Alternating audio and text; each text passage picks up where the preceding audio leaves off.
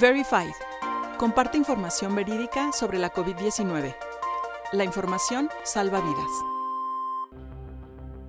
Momentos de la historia y el uso de las fake news.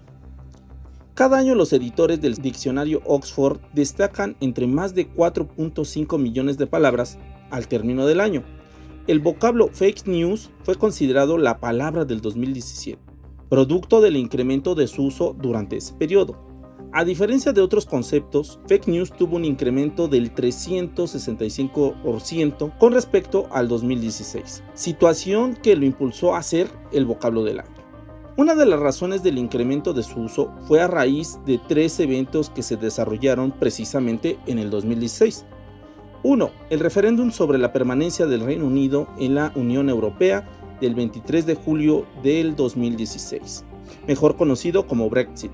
2. El plebiscito sobre los acuerdos de la paz en Colombia realizado el 2 de octubre del 2017. Y 3.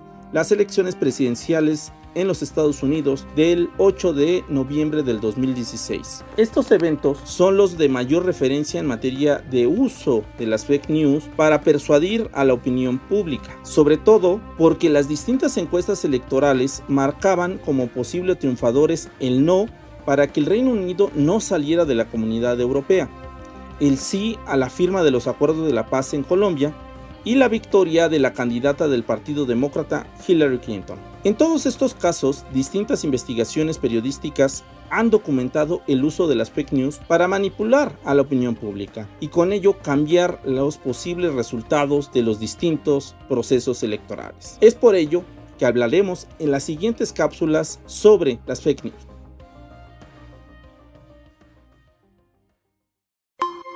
Puedes consultar más información en nuestro sitio dedicado al coronavirus en www.coronavirus.onu.org.mx y en las redes sociales encuéntranos como ONU México.